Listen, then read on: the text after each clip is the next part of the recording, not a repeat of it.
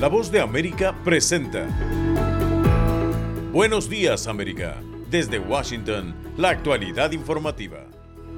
La fiscal Fanny Willis propone el 4 de marzo, un día antes del supermartes, como inicio del juicio contra Donald Trump por supuestamente intentar manipular el resultado de las elecciones del 2020 en el estado de Georgia. Estados Unidos es uno de los principales emisores de dióxido de carbono del mundo y busca nuevas tecnologías para revertir su huella de carbono. Y en Brasil, el expresidente Jair Bolsonaro se ve envuelto en un nuevo escándalo, en esta ocasión por la supuesta venta de joyas que recibió como obsequio durante su mandato.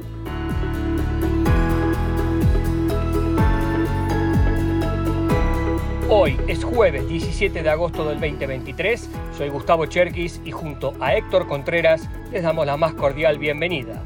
Aquí comienza nuestra emisión de Buenos Días América. La fiscal Fanny Willis propone el 4 de marzo, un día antes del supermartes, como un punto de partida para el juicio contra Donald Trump por supuestamente intentar manipular el resultado de las elecciones de 2020 en el estado de Georgia. Judith Martín Rodríguez con el informe.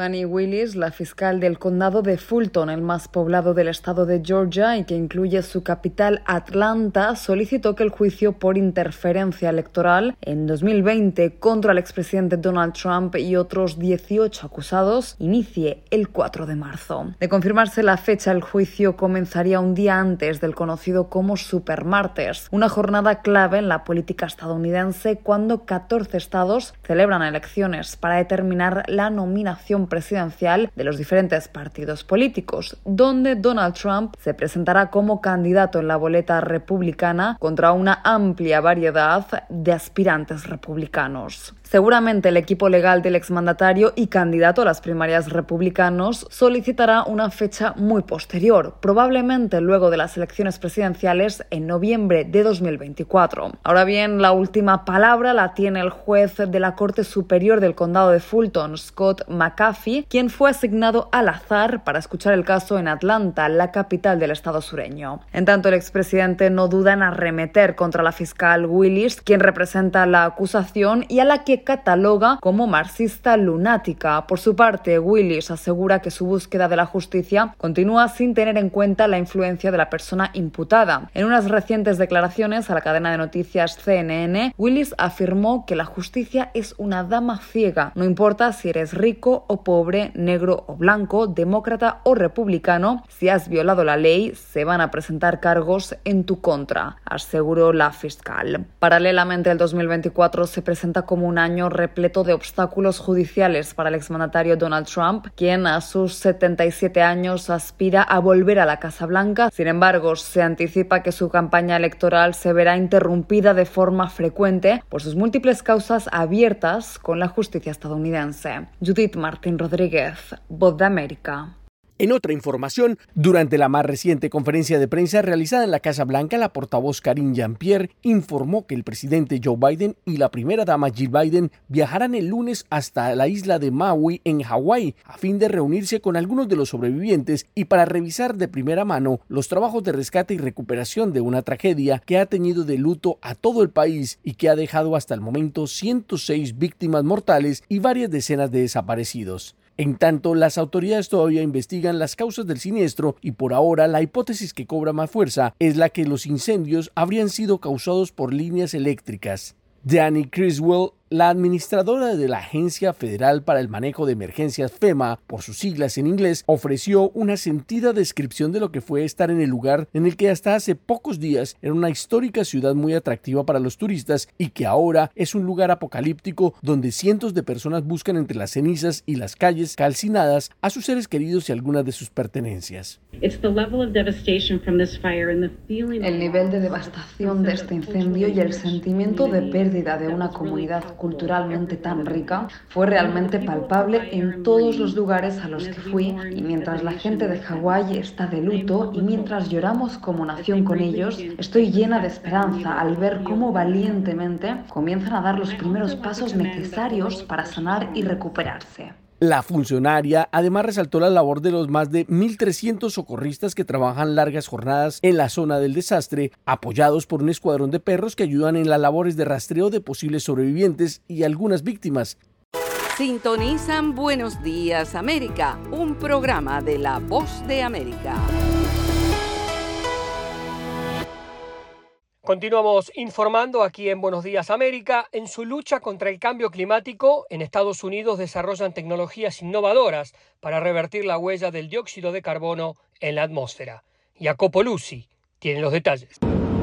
1.200 millones de dólares para construir las primeras dos plantas en Estados Unidos que aspiran la contaminación de dióxido de carbono en la atmósfera, utilizando productos químicos para eliminar el gas de efecto invernadero. Esta es la incipiente tecnología en la cual la administración Biden decidió invertir. Una vez eliminado el CO2, se almacena bajo tierra o se utiliza en materiales industriales como el cemento. Podemos agregarlos a nuestro arsenal de lucha contra la crisis climática y una de esas tecnologías incluye la captura directa de aire, que son esencialmente aspiradoras gigantes que pueden absorber décadas de vieja contaminación de carbono directamente del cielo. Las compañías de petróleo y gas presionaron a la Casa Blanca para invertir en esta tecnología, pero muchos científicos se muestran escépticos y los defensores del medio ambiente han criticado el enfoque. Es útil darles una excusa para no tener nunca el petróleo.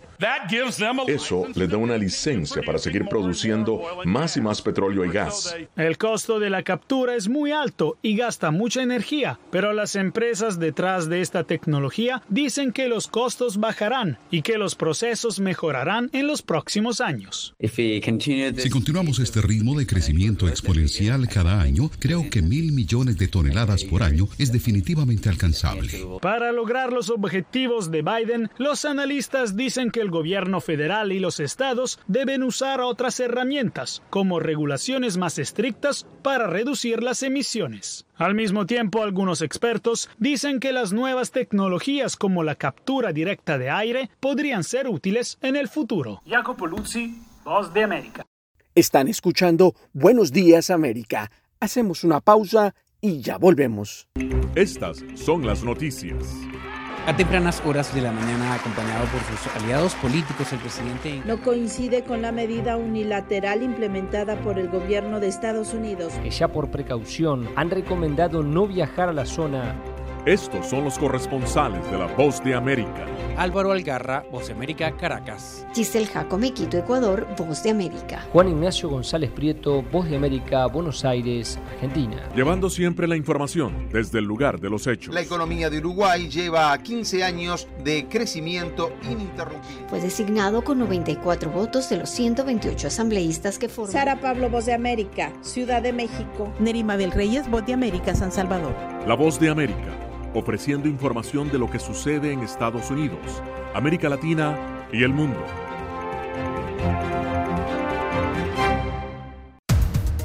Los acontecimientos de Estados Unidos, América Latina y el mundo en 30 minutos. Con corresponsales en varios puntos del país. El Mundo al Día se emite desde nuestros estudios en Washington a través de nuestras afiliadas en la región latinoamericana con la información balanceada de lo que sucede en Estados Unidos y el mundo. ¿Qué tal amigos? Les saluda Henry Llanos para invitarlos a escuchar Deportivo Internacional. De lunes a viernes, el resultado y las noticias de los eventos deportivos internacionales en un solo lugar Deportivo Internacional, una producción de La Voz de América. Las noticias siguen en Buenos Días América. La Corte Suprema de Brasil podría romper el secreto bancario del expresidente Jair Bolsonaro, mientras que las investigaciones de la Policía Federal apuntan que las joyas y otros artículos de lujo recibidos por Bolsonaro durante su presidencia fueron vendidos ilegalmente durante viajes oficiales al exterior. Edgar Maciel tiene los detalles. Joias e relógios de gran lujo foram alguns dos legados que recebeu Jair Bolsonaro durante su mandato como presidente de Brasil. La ley establece que deberán ser devueltos al Estado al dejarle poder. Sin embargo, las investigaciones de la Policía Federal muestran que los preciados bienes se convirtieron en un esquema de corrupción de la familia Bolsonaro. Militares cómplices del expresidente habrían vendido joyas y otros objetos de valor durante viajes oficiales a Estados Unidos. Durante las investigaciones, incluso se recompró uno de los relojes Estados Unidos para evitar que se descubriera el esquema. El abogado del exmandatario brasileño, Frederico Assef, aseguró que él fue quien hizo la compra. Compré el reloj. Mi objetivo era precisamente retribuir a Unión. No fue Jair Bolsonaro quien lo pidió. Sin embargo, según señala la Policía Federal, las ventas fueron en efectivo e ingresaron al patrimonio personal del expresidente. La Corte Suprema considera romper el secreto bancario de Michele y Bolsonaro. Hay sospechas de que la ex primera dama fuera una de las beneficiarias de algunas de esas desviaciones. Para los expertos, Jair Bolsonaro, quien ya es inelegible, recibe el golpe más duro desde que dejó el cargo, según explicó el analista político Rodrigo Prando. Que ele tomou Bolsonaro todavía tiene un buen capital político. Ya no tiene la perspectiva de volver a poder, pero tenía la esperanza de que la familia mantuviera el legado. Pero escándalo tras escándalo debilita el clan de hijos y esposa. Los expertos criminales dicen que las posibilidades de arresto de Bolsonaro y Michelle en este momento siguen siendo escasas. Edgar Maciel, Post de América, São Paulo. Por otra parte, en Perú continúan las investigaciones sobre las decenas de muertes que se produjeron durante las protestas antigubernamentales en contra de la presidenta Dina Boluarte y el primer ministro Alberto Otárola. Silvia González tiene el reporte. Se complicaría la situación legal de la jefa de Estado peruana, Dina Boluarte, ante las investigaciones que se realizan por el medio centenar de muertes registradas durante las protestas en contra de su gobierno y del Congreso de la República durante la crisis que se generó luego de que el expresidente Pedro Castillo diera el golpe de Estado. En este caso, la aparición de documentos del ejército peruano y de nuevos testimonios, entre ellos representantes del Comando Conjunto de las Fuerzas Armadas del Perú, no coincidirían con las declaraciones realizadas en su momento por la mandataria ante la Fiscalía. La Voz de América de dialogó con Carlos Rivera, abogado de las víctimas, quien opinó sobre el tema. Una declaración que le va a causar en realidad daño a la presidenta porque es una declaración que echa por tierra lo que Boluarte ha venido diciendo, de que ella supuestamente solo se informó a través de los mecanismos formales del Consejo de Ministros. El militar está diciendo que eso no fue así. El letrado Carlos Rivera consideró que los órganos que dependen del Ministerio de Defensa y del Ministerio del Interior están jugando a una estrategia de encubrimientos y ocultamiento de los hechos. Por su parte, Raúl Samillán, familiar de una de las víctimas en las protestas en Juliaca, ubicado en el departamento de Puno, donde se reportaron más de 40 muertos, cuestionó que las investigaciones se lleven a cabo en la capital de Lima. Nos preocupa lo que se estuvo avanzando con las diligencias y se quiebran las que estaban programadas, con lo que nosotros no estamos de acuerdo con esta decisión. Cabe señalar que la fiscal de la Nación, Patricia Benavides, ha informado que se está recabando información de convicción para determinar a los responsables en esta investigación preliminar contra la jefa de Estado, Dina Boluarte, y el actual premier Alberto Tarola, por los presuntos delitos de genocidio, homicidio calificado y lesiones graves cometidos durante las manifestaciones antigubernamentales de diciembre del 2022. Silvia González, Voz de América, Perú. En otra noticia, distintos actores políticos venezolanos insisten en la necesidad de que se faciliten puntos de inscripción en el registro electoral para que los ciudadanos puedan participar en las próximas elecciones en Venezuela. Carolina Alcalde tiene los detalles. Desde hace varios meses, distintas organizaciones políticas han exigido sin éxito que el Consejo Nacional Electoral de Venezuela inicie gestiones para agilizar el proceso de inscripción y actualización del registro electoral, con el propósito de garantizar la inscripción de miles de personas en edad de votar. Y a propósito de que próximamente será designada la nueva directiva del Poder Electoral, la petición vuelve a estar sobre la mesa. Para inscribirse o actualizar los datos en el registro electoral, es necesario haber cumplido los 18 años y presentar la cédula de identidad vigente o vencida en alguna de las 24 oficinas regionales del Consejo Nacional Electoral en todo el país. Sin embargo, años atrás era común que en distintos espacios públicos el Poder Electoral dispusiera diversos puntos para la inscripción y actualización de datos, lo que solicitan dirigentes políticos como Jesús Mendoza.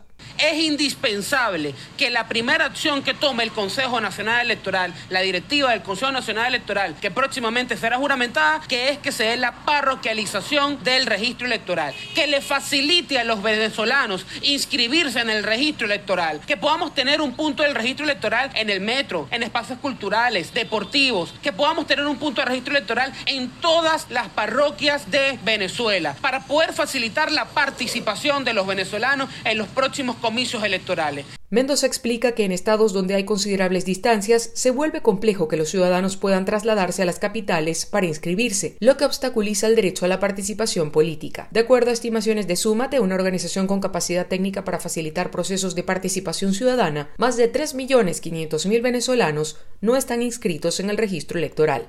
Carolina Alcalde, Voz de América, Caracas. Están escuchando Buenos Días América. Hacemos una pausa y ya volvemos.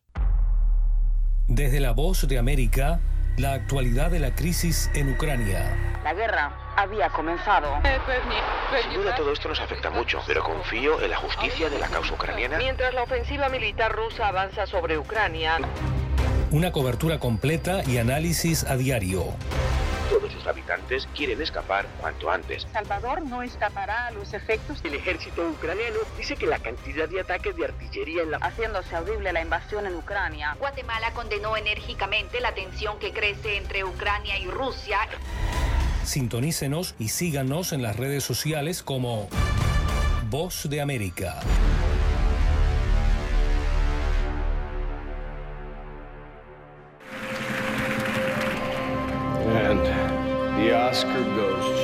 Acompáñenos de lunes a viernes con las noticias del mundo del entretenimiento. Lo mejor del cine. So, Scrolls are the bad guys. Los estrenos de Hollywood. I've never seen anything like this. Who am I? She's the last of her kind. So I'm 300 years old. The leader you are. You have the most advanced weapon ever. Lo mejor en música. Las noticias del espectáculo. Lady Gaga declaró al diario The New York Times que se... el actor Alex Bowen dijo el miércoles que se inscribirá en un curso para... de lunes a viernes. El mundo del entretenimiento llega a ustedes desde los estudios de La Voz de América en Washington. Ustedes se informan con Buenos Días América. Según el informe de Naciones Unidas en Colombia, disminuyeron los asesinatos de líderes sociales y el desplazamiento forzado, pero aumentaron las masacres y los confinamientos en el primer semestre del año. Manuel Arias Naranjo tiene el informe. Aunque positivo respecto al segundo semestre del 2022, el informe de la Oficina de la ONU en Colombia sobre Derechos Humanos continúa mostrando un panorama desalentador. Juliette de Rivero, representante del Alto Comisionado de la ONU para los Derechos Humanos, reveló que entre enero y julio de este año se registraron 46 líderes sociales asesinados, 52 masacres y por otro lado una disminución del 33% en los desplazamientos forzados. Una disminución del 19% de los casos verificados de homicidio de personas defensoras de derechos humanos, un aumento de casi el 11% en el número de masacres, una disminución de 33% de los casos de desplazamiento y un aumento de 2% de los casos de confinamiento. Para Leonardo González, director de la organización Indepaz, los esfuerzos del gobierno para entablar diálogos con los grupos armados ilegales deben estar encaminados a desescalar el conflicto contra la población civil. Aquí se está exigiendo no solamente cese al fuego con la fuerza pública, sino especialmente cese de hostilidades contra las comunidades,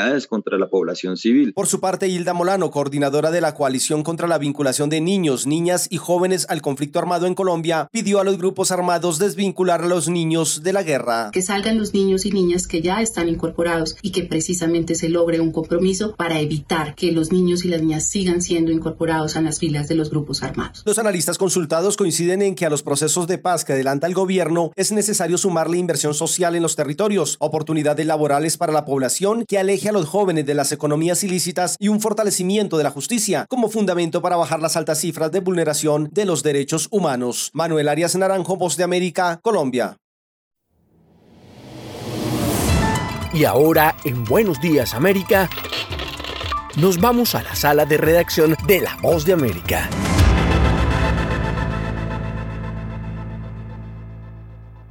La organización Human Rights Watch insta a la comunidad internacional a una rápida intervención militar en Haití para poner fin a la espiral de violencia de las pandillas en el país.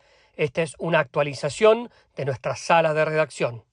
La ola de agresiones por parte de bandas delictivas sigue creciendo en Haití, sobre todo en Puerto Príncipe, la capital del país caribeño. Delitos como agresiones sexuales, secuestros, hurtos y asesinatos se han vuelto cotidianos para la población y a esto se suman ahora con mayor frecuencia los saqueos e incendios de propiedades provocando la muerte de varias personas. Esta semana la organización Human Rights Watch, dedicada a la investigación, defensa y promoción de los derechos humanos, presentó el informe denominado Viviendo una pesadilla, Haití necesita una respuesta urgente, mediante el cual pidió a la comunidad internacional una pronta intervención armada como vía para frenar a las bandas delictivas que provocan el caos desde hace meses en la nación. Rosy Agus Ducena, miembro de la Red de Defensa de Derechos Humanos de Haití, forma parte de los testimonios recopilados por la organización internacional. Es una ciudad que ha sido abandonada por las autoridades durante mucho tiempo porque en Cité Soleil no hay comisaría en funcionamiento, no hay juzgado, ni siquiera hay una oficina de registro civil. Los residentes tienen que valerse por sí mismos. El documento de Human Rights Watch detalla los abusos y hechos de violencia que ocurrieron en cuatro comunidades del área metropolitana de Puerto Príncipe entre enero y abril de este año tras las entrevistas a decenas de víctimas y testigos. Un adolescente que visita a su hermana herida de bala en un hospital contó su testimonio a los defensores de derechos humanos. Íbamos camino a la escuela cuando nos dijeron que había delincuentes operando en el área y de repente hubo disparos. Mi hermana pequeña recibió un disparo. La ONU estima que los grupos criminales en Haití mataron a más de 2.000 personas en la primera mitad del 2023. Sala de redacción, Voz de América. Sintonizan Buenos Días América, un programa de La Voz de América. La información continúa aquí en Buenos Días América y nos metemos en el Mundial de Fútbol de Mujeres porque comenzó la cuenta regresiva hacia la gran final del domingo entre España e Inglaterra. En una Copa del Mundo precedida y rodeada de hechos inéditos por la locación, la cantidad de equipos participantes, los premios económicos, también tendrá a una campeona inédita y a un entrenador que cosechará la primera Copa del Mundo de su carrera. Detrás de las selecciones finalistas hay un líder, un guía, un maestro y un consejero cuyo plan de trabajo les ha dado resultado. El domingo uno de ellos escribirá su nombre en la historia para siempre. España cuenta con su técnico Jorge Vilda, a un verdadero luchador que debió sobreponerse a vicisitudes como un motín de sus propias dirigidas cuando 15 jugadoras quisieron echarlo a pocos meses de iniciar el Mundial. Vilda, de 42 años, madrileño y en la selección desde el 2015, pasó de esta declaración no le deseo a nadie, a ningún compañero, pero a nadie, por lo que yo tengo que estar pasando estos días. A la emoción del triunfo en semifinales ante Suecia. Estamos eufóricos, todo el mundo celebrando, seguimos haciendo historia. Es impresionante cómo, cómo han seguido luchando, cómo ante la adversidad se han crecido y la felicidad. Por su parte, al otro lado del campo, la directora técnica holandesa Sarina Wiekman, que conduce a Inglaterra, está acostumbrada al éxito. Fue doble campeona de Europa y finalista de la Copa del Mundo como entrenadora de Países Bajos y además tres veces seleccionada como mejor entrenadora femenina de la FIFA. El domingo volverá a estar en una final de Copa Mundial. Wiekman ama el fútbol desde que era niña, cuando se cortó el pelo muy corto para entremezclarse en los partidos de fútbol con su hermano gemelo. Cuando comenzó su trabajo en el 2021, la Asociación Inglesa de Fútbol la describió como una mujer de acero y una ganadora, aunque quienes la conocen la describen como una persona familiar, amable, leal, dedicada y con los pies sobre la tierra. A pocos días de la final, la confianza de la entrenadora está intacta, dijo. Vinimos aquí con un sueño e iremos por ese sueño. Cada torneo internacional es especial, pero el mundial es lo máximo. España e Inglaterra empiezan a calentar motores camino a la definición. En un mundial de récord de asistencia y repercusión mundial, comenzamos a saborear la gran final o la frutilla del postre de esta deliciosa Copa del Mundo en Australia. Están escuchando Buenos Días América. Hacemos una pausa y ya volvemos. La Voz de América te invita a ser parte de nuestra familia a través de las redes sociales. Encuentra en tu muro las últimas noticias de tu país en su conexión con Estados Unidos, la región y el mundo. Historias que empoderan las voces latinoamericanas de política, economía, salud, actualidad, balanceadas y precisas. Únete a un equipo de origen hispanoamericano que trabaja para conectarte con los tuyos. Síguenos en Facebook y conviértete en protagonista de una historia que tú mismo ayudarás a construir. La voz de América presenta La Mochila, un podcast que te acerca a las historias de los migrantes, sus sueños, retos, experiencias y luchas que cargan en sus espaldas. Encuéntralo en nuestra página web y en nuestro canal de YouTube.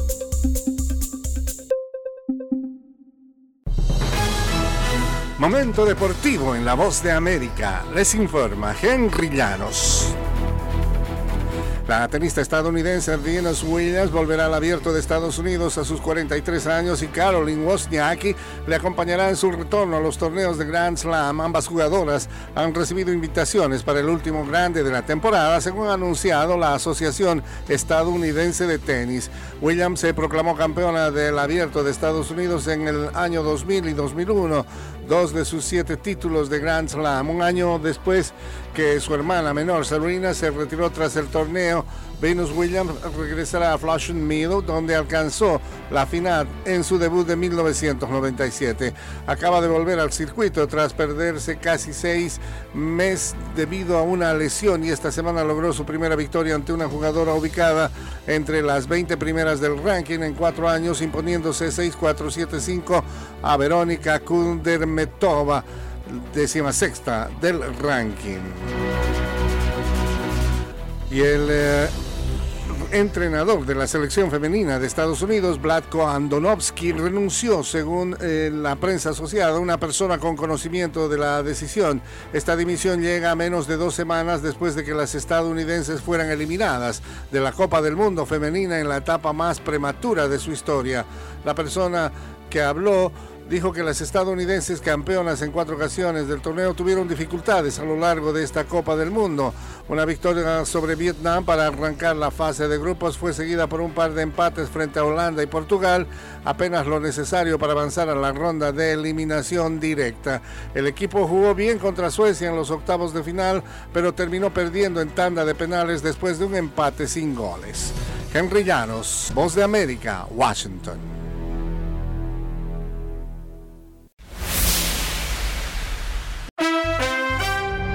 Madonna anunció nuevas fechas para su gira Celebration. Desde Washington le saluda Alejandro Escalona. Esta es La Voz de América. La reprogramada gira de Madonna comenzará el 14 de octubre en el O2 Arena de Londres. El segmento norteamericano del Celebration Tour arranca el 13 de diciembre en el Barclays Center de Brooklyn, Nueva York, y concluirá el 24 de abril de 2024 en el Palacio de los Deportes de Ciudad de México. La gira fue postergada por problemas de salud que la cantante estadounidense sufrió hace varios meses y que llevaron a su hospitalización en cuidados intensivos. Las fechas correspondientes a San Francisco, Las Vegas y Phoenix, así como en Tulsa, Oklahoma y Nashville, Tennessee, fueron canceladas debido a conflictos de programación. Esta semana, Madonna celebró su cumpleaños número 65. Mañana viernes sale el nuevo trabajo discográfico de John Baptiste. El nuevo álbum del cantautor cinco veces ganador del premio Grammy se llama World Music Radio y mezcla hip hop, pop, dance, soul, folk, gospel y música latina. En World Music Radio se escuchan la voz de Duke Ellington y un solo de saxofón de Kenny G. Los colaboradores del álbum incluyen a Lil Wayne y Lana Del Rey. Durante siete años, John Batiste fue líder de la banda del programa nocturno de televisión The Late Show with Stephen Colbert. Además de su éxito en los Grammy el año pasado, Batiste también ganó un Oscar a Mejor Banda Sonora Original junto a Trent Reznor y Atticus Ross por su trabajo en la película Soul de Pixar en 2020. Jerry Moss, gigante de la industria de la música que cofundó AM Records con Herb Alpert, murió a los 88 años en su residencia en Bel Air, California. Jerry Moss impulsó las carreras musicales de, entre otros, The Police, The Carpenters, Carole King, Peter Frampton, Cat Stevens, Joe Cocker, Suzanne Vega, Janet Jackson, Las Go-Go's, Sergio Méndez, The Sandpipers, Procol Harum y Sheryl Crow. Jerry Moss y Herb Albert pertenecen al Salón de la Fama del Rock and Roll. Este segmento llega a ustedes por Voz de América, Radio Entretenimiento. Se despide Alejandro Escalona, será hasta mañana.